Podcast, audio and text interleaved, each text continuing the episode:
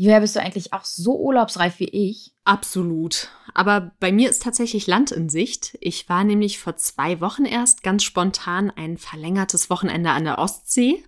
Und ab kommender Woche habe ich ganze zwei Wochen frei und werde auf jeden Fall auch wegfahren. Wie bist denn du so kurzfristig noch dazu gekommen, was zu finden, vor allem noch was Bezahlbares? Mit ein bisschen Flexibilität habe ich bisher eigentlich immer noch was gefunden.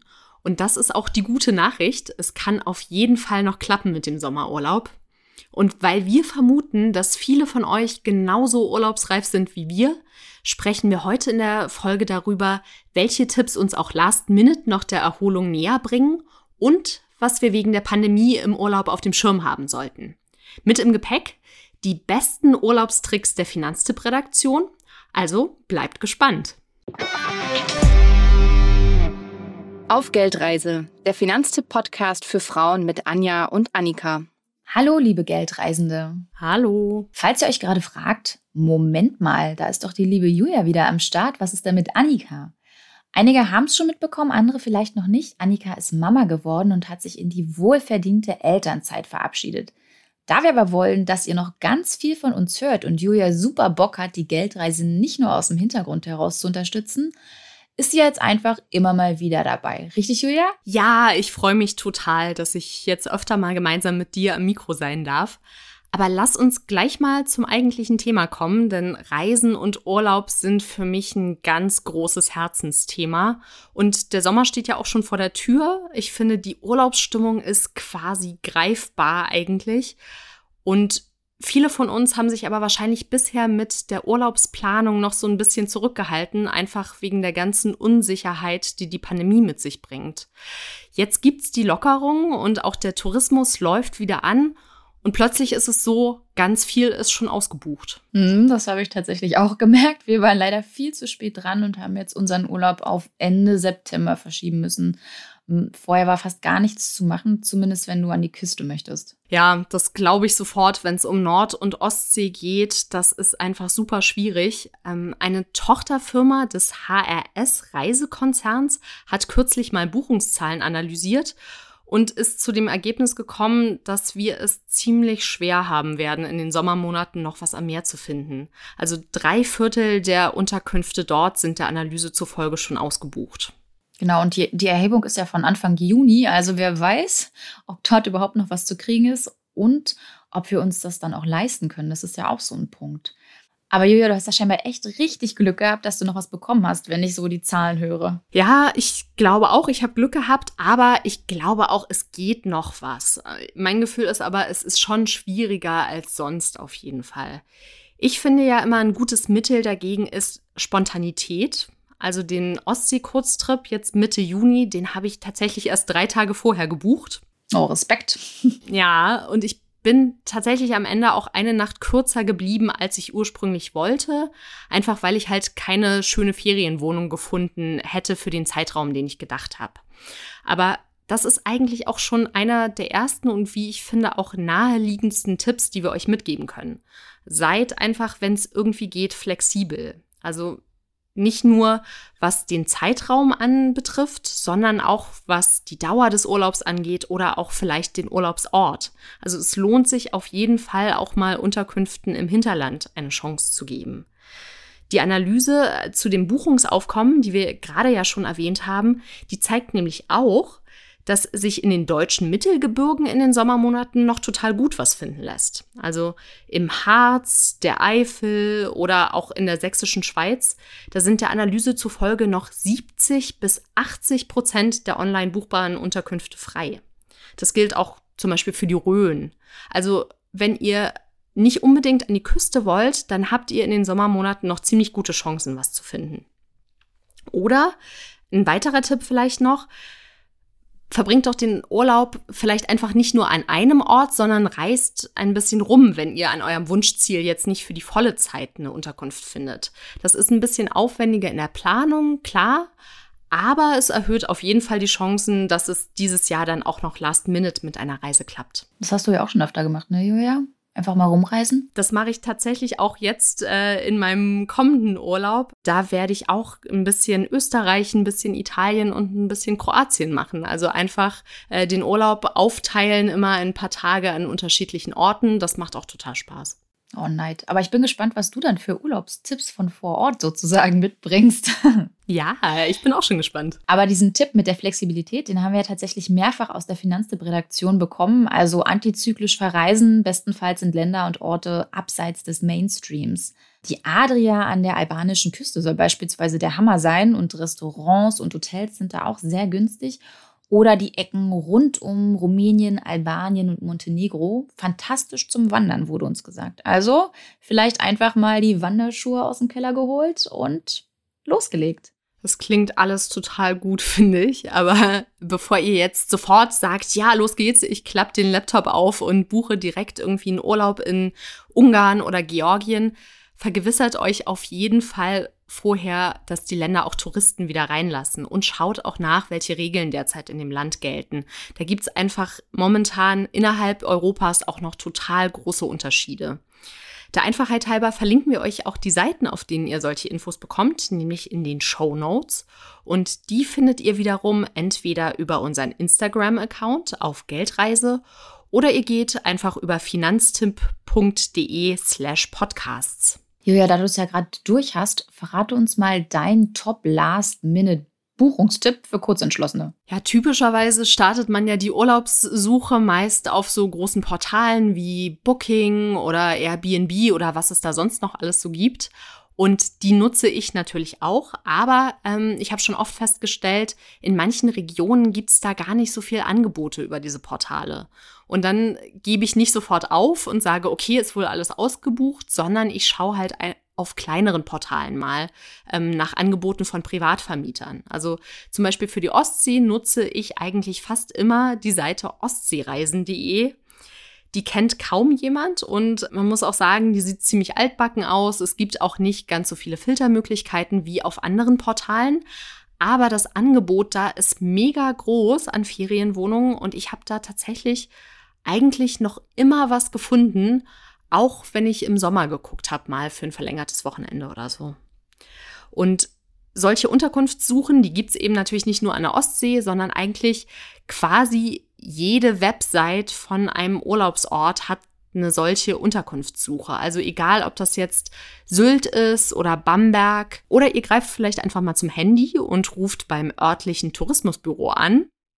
Die haben da meist auch Adressen von Privatunterkünften, die häufig dann auch gar nicht online zu finden sind.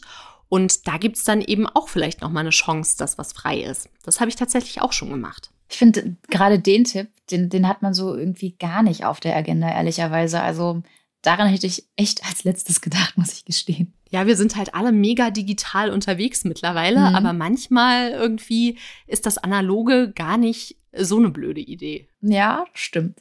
Oh, und unser Reiseredakteur Max, der hat einen Hinweis geliefert, nämlich sich über die großen Buchungsportale eine Unterkunft suchen und den Vermieter, die Vermieterin privat kontaktieren.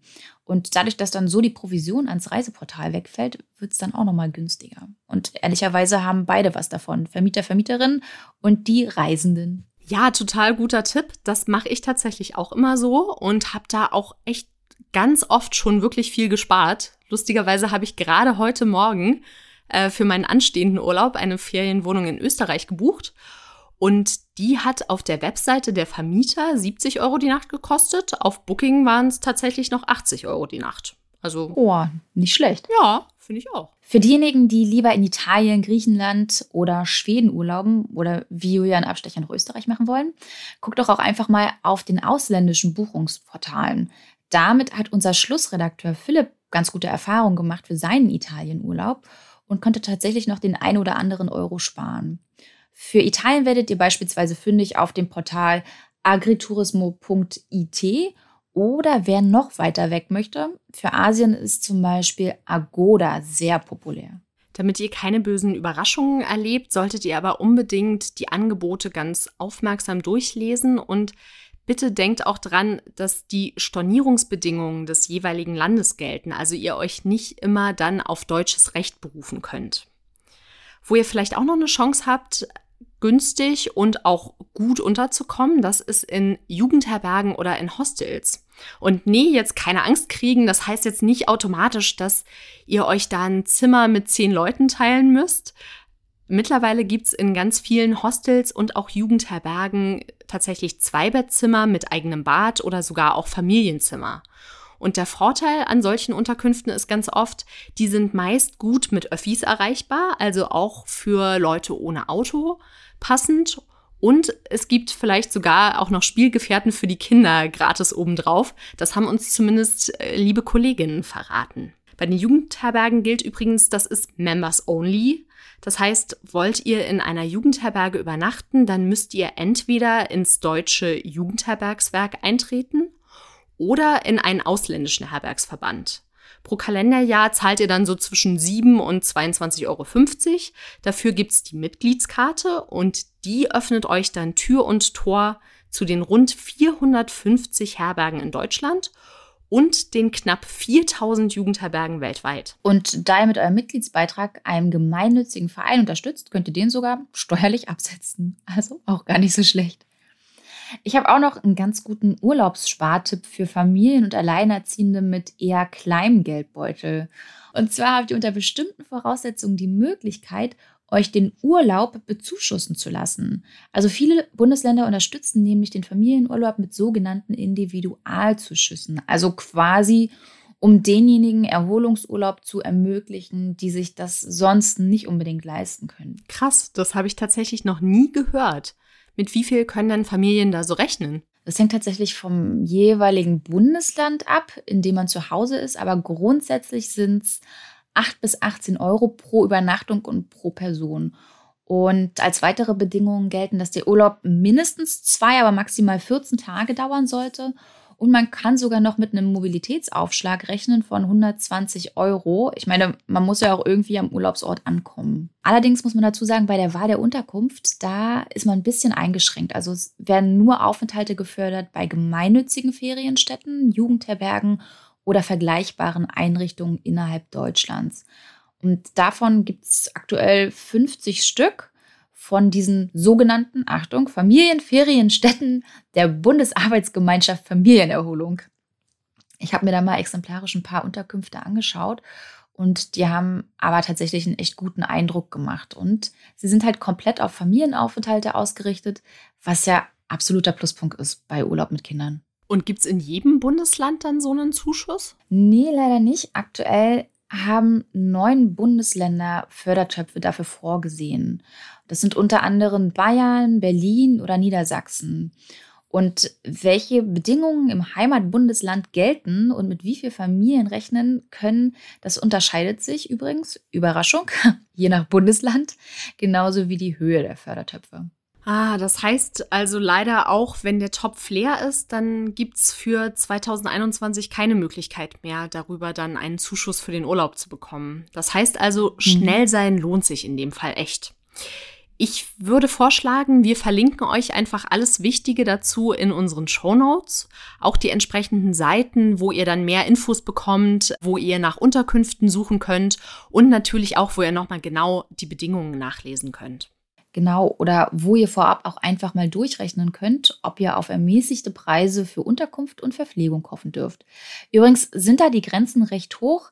Eine Einelternfamilie mit einem Kind unter sechs Jahren dürfte beispielsweise auch bei einem Einkommen von knapp 40.000 brutto auf einen Zuschuss hoffen auch wenn der dann wahrscheinlich eher etwas kleiner ausfällt, ähm, kann sich das ja trotzdem nochmal lohnen. Und wie bereits gesagt, die Einkommensgrenze setzt jedes Bundesland da ein bisschen anders fest. Vorab durchrechnen, das kann sich aber trotzdem total lohnen und ist kein Aufwand. Also in unter einer Minute ist die ganze Geschichte gegessen und ihr wisst Bescheid, ob ihr prinzipiell da gefördert werden würdet oder eher nicht.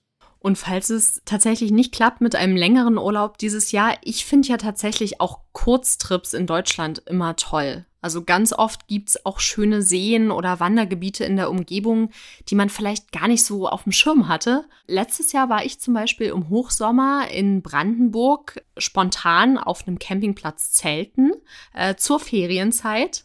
Und wir sind da einfach hingepaddelt, haben ein Zelt dabei gehabt und haben unser Zelt quasi direkt am See aufstellen können. Ganz toller Blick aufs Wasser.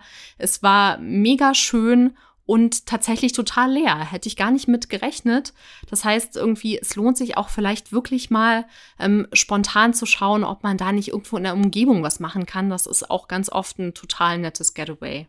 Ja, das ist nochmal ein richtig guter Tipp. Und ehrlicherweise wollen wir uns auch so in den September hineinretten, weil, oh Gott, so lange ohne Urlaub, das würde ich, glaube ich, auch nicht überstehen. Ja, das glaube ich dir, kann ich auch total verstehen. Hast du denn noch andere Urlaubsspartipps für uns Geldreisende? Einer fällt mir da tatsächlich noch ein. Also, falls ihr euch im Urlaub einen Mietwagen holt und mit Kind unterwegs seid, nehmt wenn möglich einen Kindersitz mit. Unsere Kollegin Katrin hatte in all dem Urlaubstrubel mal nicht dran gedacht, stand dann ohne Sitz da und musste den für viel Geld bei der Autovermietung mitbuchen. Also sie meinte, dadurch hat sich der Preis fürs Schnäppchenauto einfach mal verdreifacht. Und das finde ich schon krass. Und wenn man das da umgehen kann, super. Leider gibt es einen Punkt, den wir nicht ganz außer Acht lassen können, auch wenn wir wahrscheinlich alle im Urlaub nichts von Pandemie, PCR-Tests oder Impfungen hören wollen. Und der Punkt ist die aktuelle Situation.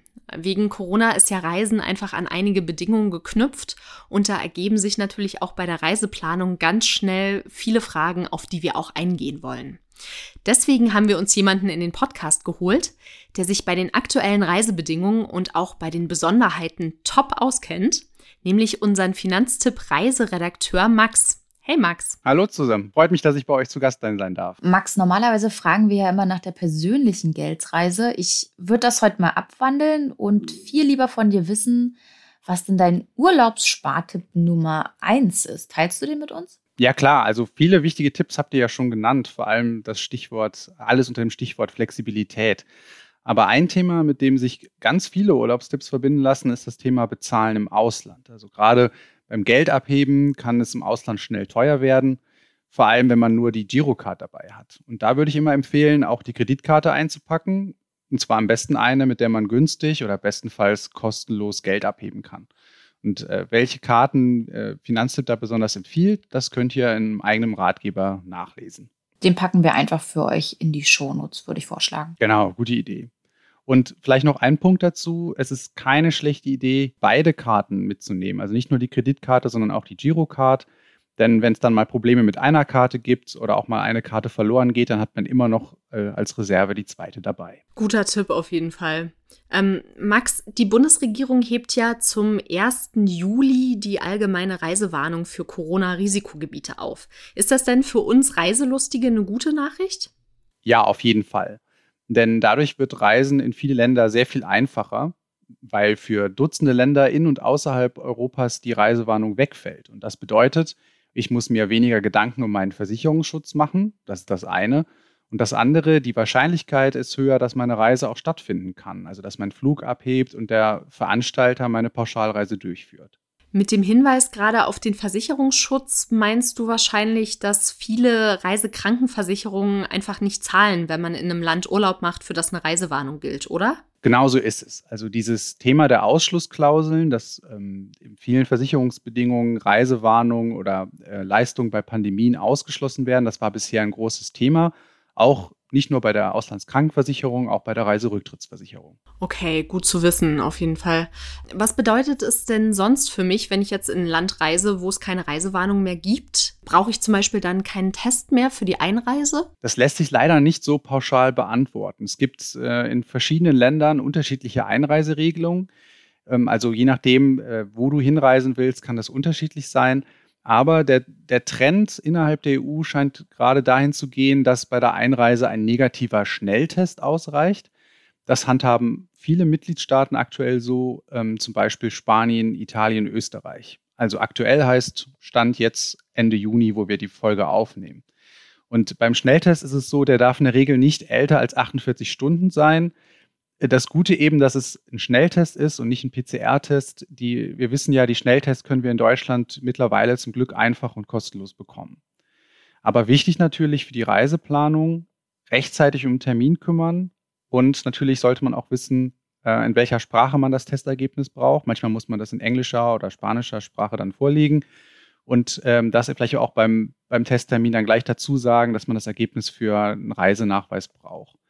Und äh, eine weitere Sache, die wichtig ist, auch wenn man in Länder reist ohne Reisewarnung, ist es oft so, dass man sich elektronisch vor der Einreise bzw. vor der Abreise anmelden muss auf einer, auf einer Plattform, die das äh, Zielland eingerichtet hat, um die Daten zu erfassen. Das mit dieser Plattform, das wusste ich tatsächlich noch gar nicht. Woher weiß ich denn, wo ich mich da anmelden muss? Also eine gute Anlaufstelle, um das herauszufinden, ist immer, dass du bei den äh, Reisehinweisen des Auswärtigen Amts schaust. Die haben da meistens eine Rubrik eben auch zur Einreiseregeln. Ähm, da kannst du ja nach jedem Land äh, der Welt irgendwie suchen und dir anzeigen lassen. Und da haben sie, sind sie sogar so nett und verlinken auch meistens direkt zu den Plattformen, die dann für das jeweilige Land eingerichtet worden sind. Und Max, wie erfahre ich, welche Einreisebestimmungen aktuell in meinem Zielland gelten? Dann auch beim Auswärtigen Amt nachschauen? Ja, das ist einfach die beste Quelle. Das würde ich grundsätzlich empfehlen, ähm, die Reise- und Sicherheitshinweise des Auswärtigen Amtes zu studieren. Das kann man auf der Webseite tun. Da gibt es ja diese Rubrik Sicher Reisen. Da kann man dann nach dem Zielland suchen.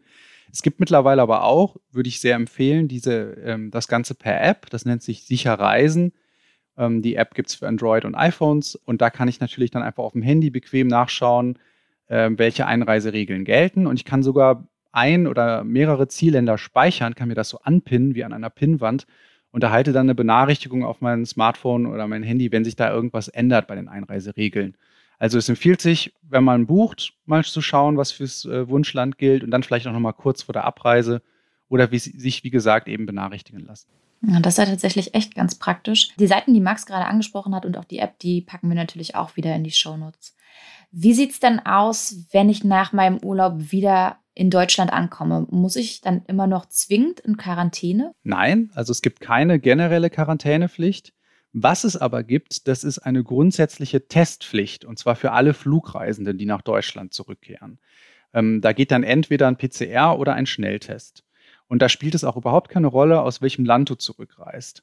Wenn du schon geimpft bist oder wenn du genesen bist, dann kannst du statt äh, Test äh, einfach den Nachweis über die Impfung oder dass du genesen bist halt vorlegen.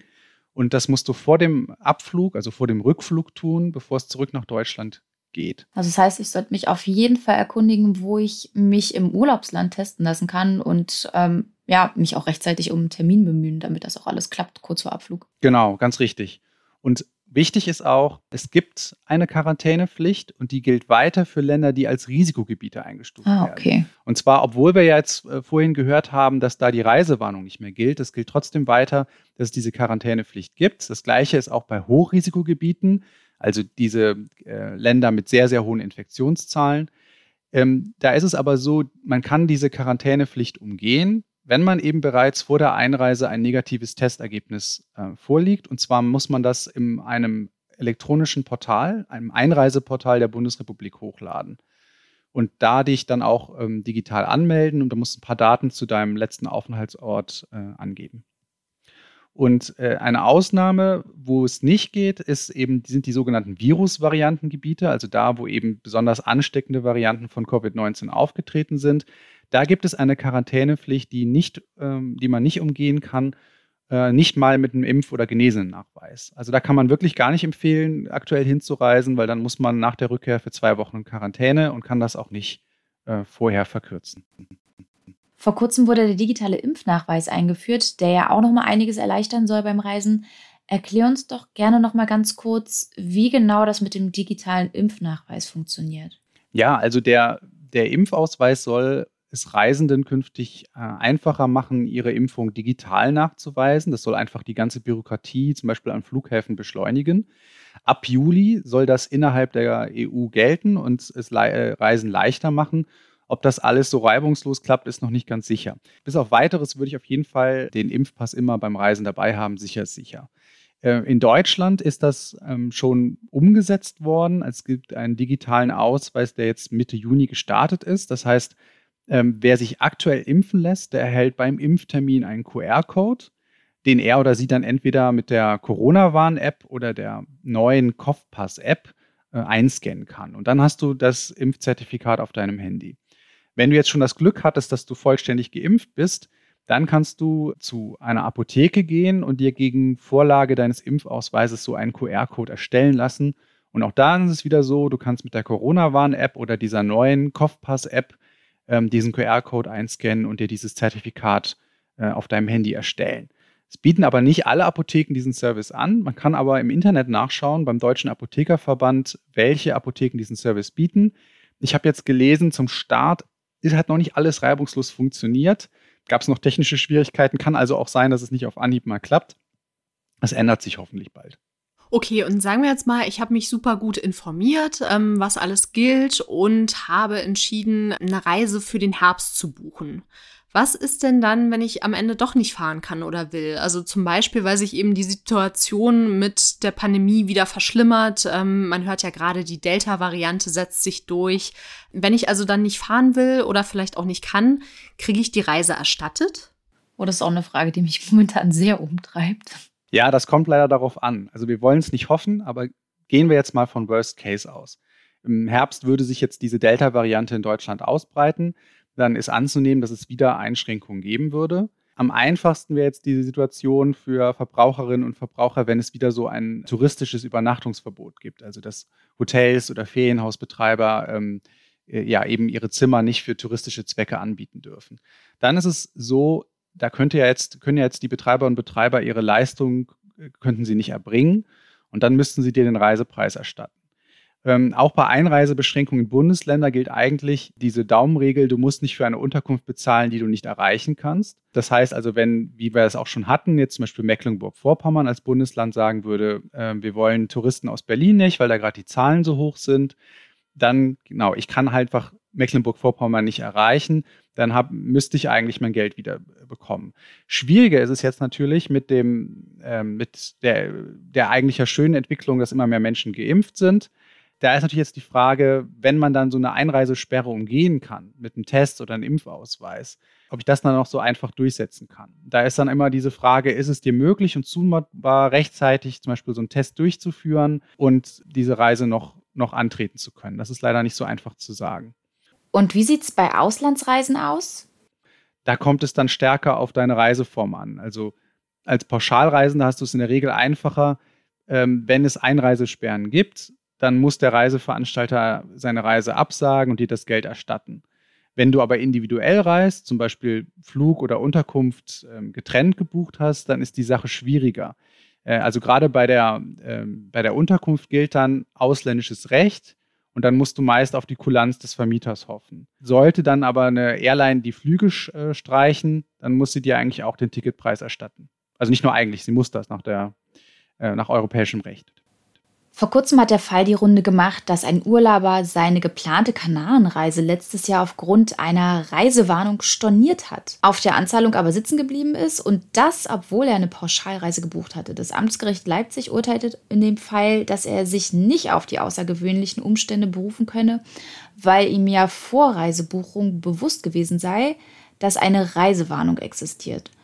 Max, was bedeutet das Urteil für VerbraucherInnen jetzt konkret? Doch keine kostenlose Stornierung mehr möglich für, für Pauschalreisen?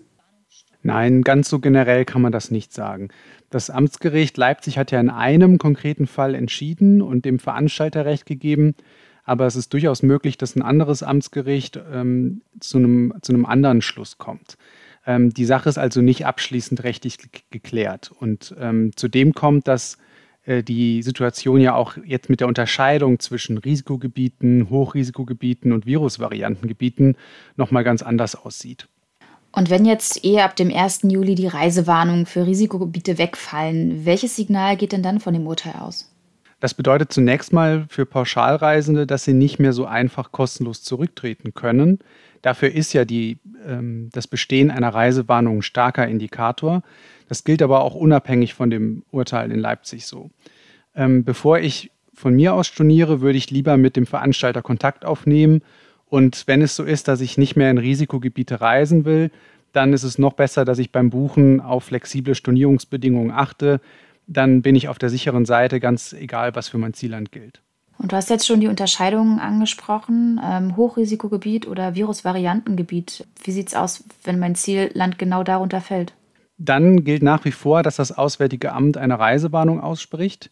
Und dann ist die Sache auch klar. Dann müsste der Reiseveranstalter von sich aus ähm, äh, die Pauschalreise absagen und die Kunden entschädigen. Und das sehen wir ja auch gerade so. Ähm, äh, wie die Anbieter auf die Lage in Portugal reagiert haben. Kaum war das Land als Virusvariantengebiet ein, äh, eingestuft, wurden Kunden vor Ort zurückgeholt und noch ausstehende Reisen abgesagt. Okay, das heißt aber, es ist schon alles so ein bisschen unsicher und irgendwie im Fluss. Kann ich mich denn dagegen irgendwie absichern? Also zum Beispiel hilft es, wenn ich eine Reiserücktrittsversicherung abschließe? Zahlt die, wenn ich dann nicht fahren kann wegen der Corona-Situation?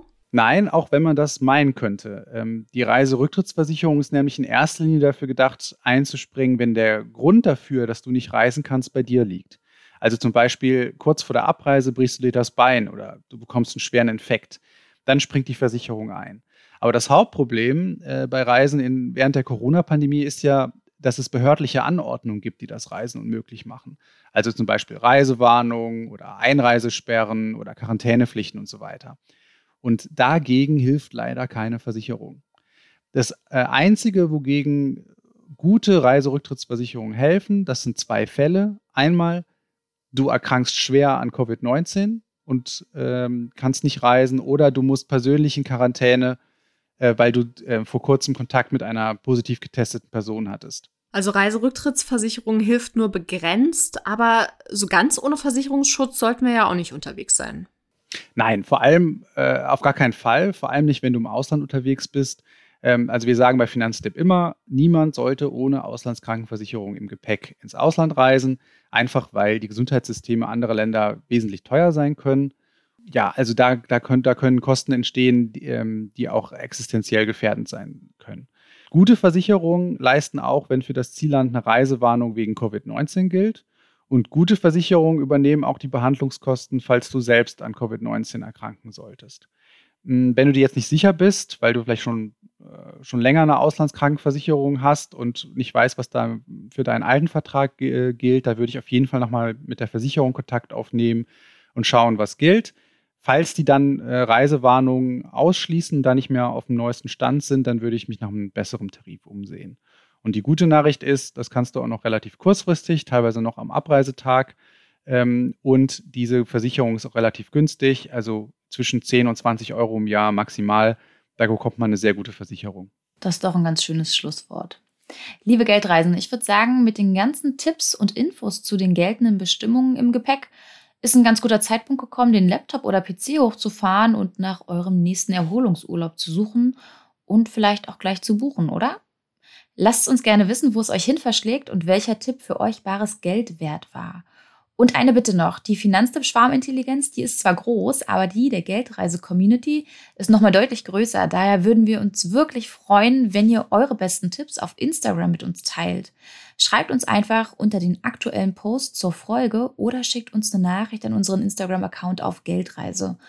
Und damit wir alle davon was haben, posten wir die Antworten natürlich auch. In diesem Sinne, wir drei verabschieden uns und sagen schönen Urlaub euch. Tschüss. Tschüss. Tschüss zusammen.